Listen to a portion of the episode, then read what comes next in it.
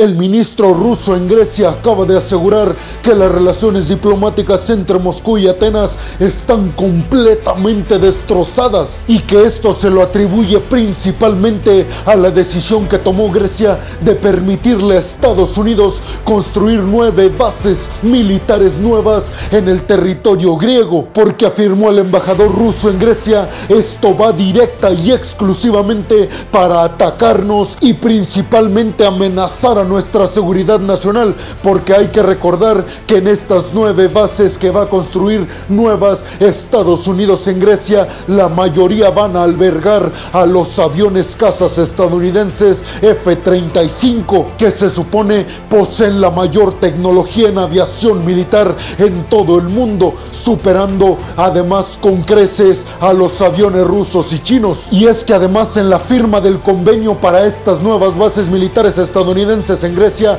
hay que recordar que ambos diplomáticos, tanto el estadounidense como el griego, aseguraron que estas nuevas bases militares de Estados Unidos en este territorio irán exclusivamente enfocadas para frenar las posibles intenciones que tendría Vladimir Putin de invadir nuevos territorios en el este de Europa y no conformarse con Ucrania, después de que ha hecho pronunciamientos tanto Sergei Lavrov como algunos diplomáticos rusos de que las intenciones del ejército ruso y los objetivos militares del Kremlin ya no solamente se basan en el este y en el sur de Ucrania, sino más hacia dentro de Ucrania e inclusive en otros países que cuentan con parlantes rusos. Y aunque podríamos pensar que la elevación en las tensiones de las relaciones diplomáticas entre Rusia y Grecia no tendrían por qué tener repercusiones a escala mundial, esto sin lugar a dudas es completa y absolutamente erróneo, ya que Grecia y Rusia constantemente han tenido muchos roces, sobre todo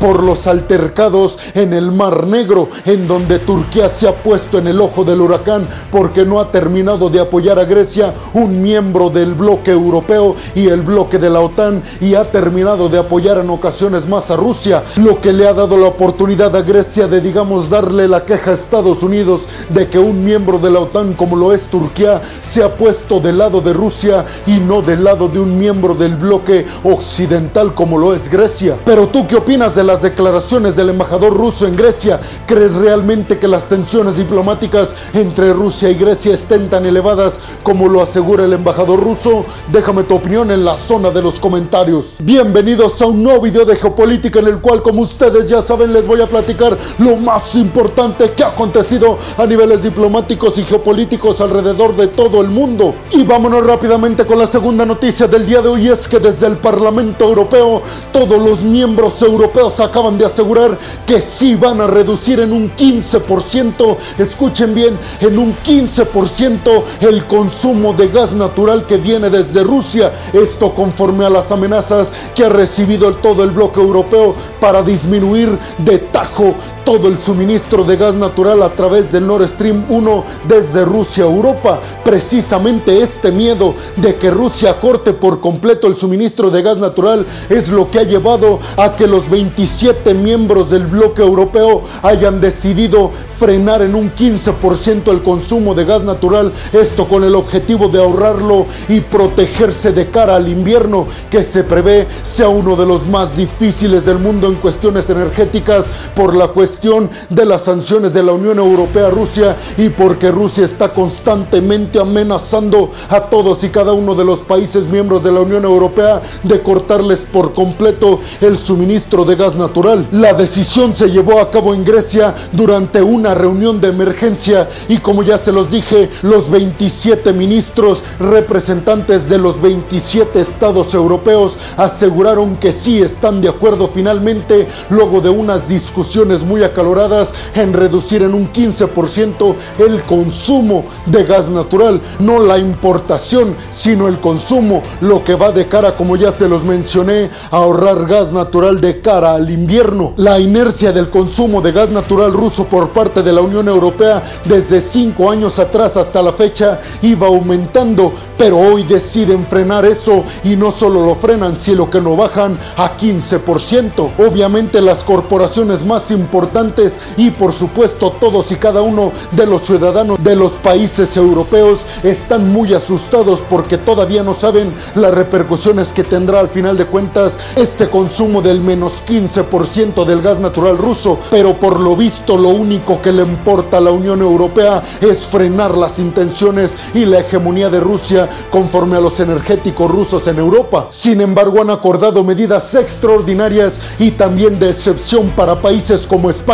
que se han negado a llevar a cabo este menos 15% en el consumo de gas natural, sobre todo por la crisis energética y específicamente por la alza de los precios del gas natural que está teniendo España actualmente. Pero también hay que decir que países como Italia, Grecia e inclusive Irlanda se han manifestado total y absolutamente en contra de que todos los países tengan que reducir 15% de su consumo de gas natural sin tomar en cuenta la dependencia que tienen del gas natural ruso. Eso dijeron algunos países es no tener en cuenta las cosas singulares de cada país. Pero al final de cuentas todos y cada uno de los países dieron el sí y su voto de confianza a las medidas del bloque europeo. Sin lugar a dudas, esto es lo más sorprendente para Vladimir Putin, ya que como se los dije, muchos críticos en la geopolítica internacional están afirmando que Vladimir Putin con esta invasión de Rusia a Ucrania le apostaba a que muchos de los miembros del bloque europeo se pusieran a su favor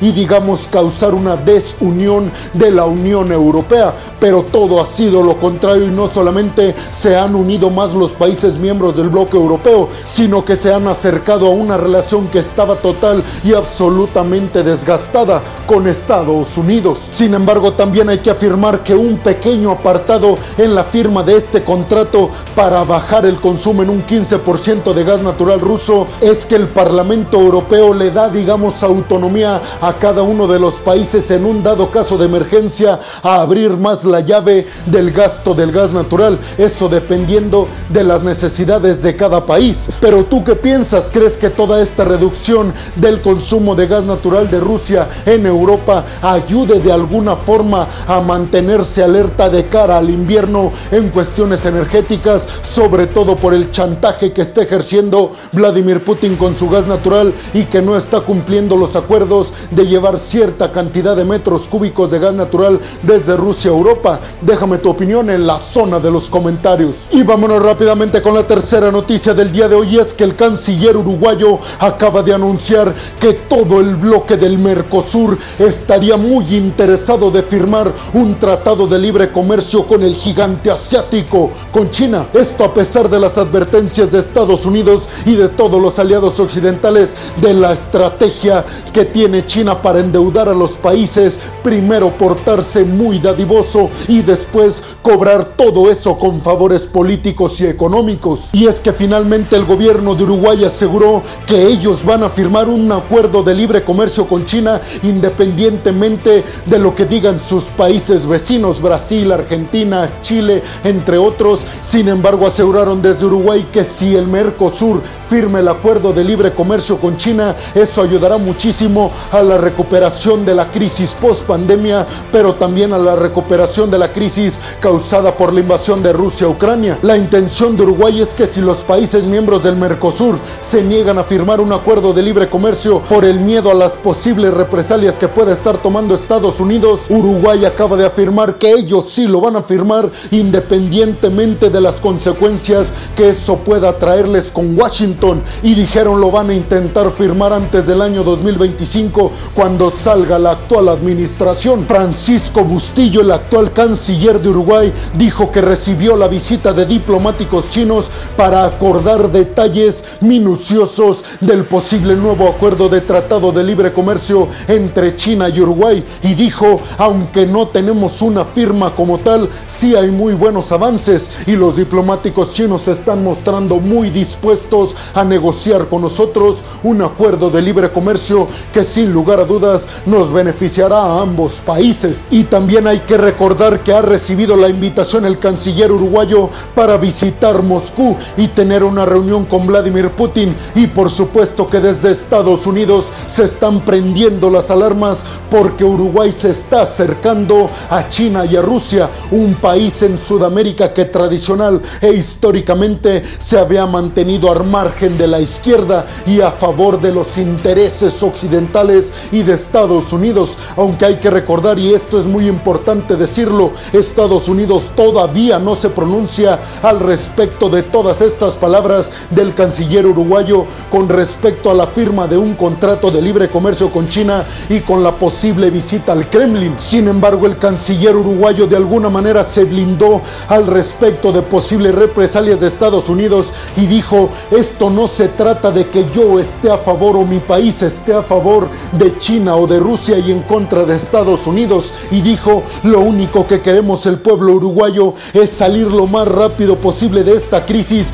que nos está afectando a todos. Y dijo, para ello necesitamos tener buenas relaciones con ambos bloques, con el bloque que representa China y Rusia y con el bloque occidental que obviamente representa Estados Unidos. Y vámonos rápidamente con la cuarta noticia del día de hoy es que desde Alemania están prendiendo las alarmas luego de que desde Rusia se haya asegurado que van a reducir nuevamente el suministro de gas natural desde Rusia hacia Alemania y a todo el bloque europeo a través del Nord Stream 2 nuevamente por servicios de mantenimiento según el Kremlin. El Parlamento alemán dijo que todas estas medidas por parte de Vladimir Putin no se tratan de ninguna medida para el mantenimiento de ningún gasoducto y que únicamente se trata de una herramienta de chantaje y de presión contra Alemania y contra los países europeos para que cedan ante las exigencias de Vladimir Putin de levantar sanciones y segundo de pagar el gas ruso en rublos para fortalecer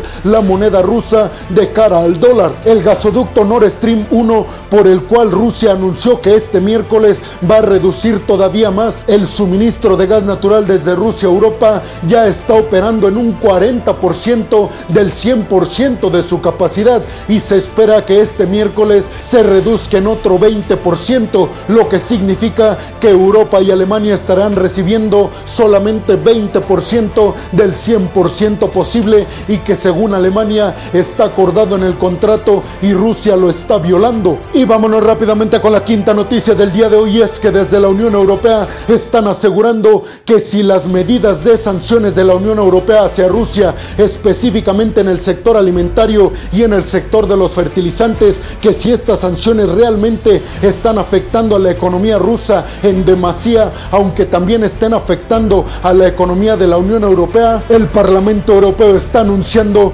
que los va a sancionar más fuerte que nunca si esto es correcto, de que están causando estragos en la economía de Rusia. Y es que dijo Josep Borrell que si esto es verdad, de que realmente están afectando mucho la economía de Rusia por las sanciones al sector alimentario y al sector de los fertilizantes, aunque también están afectando a la propia economía de la Unión Europea estas sanciones, dijo Josep Borrell, vamos a endurecerlas todavía más para que Vladimir Putin tenga mucha más presión y se salga inmediatamente de Ucrania. Y vámonos rápidamente con la sexta y última noticia del día de hoy, y es que el presidente de Guatemala, Alejandro Giamatei, visitó Ucrania para reunirse con Volodymyr Zelensky y de alguna u otra forma manifestarle el apoyo que tienen los guatemaltecos para con los ucranianos ahora que están siendo invadidos por Rusia. El mandatario guatemalteco visitó las ciudades de Bucha, Borodianka e Irpin, que sin lugar a dudas han sido las más afectadas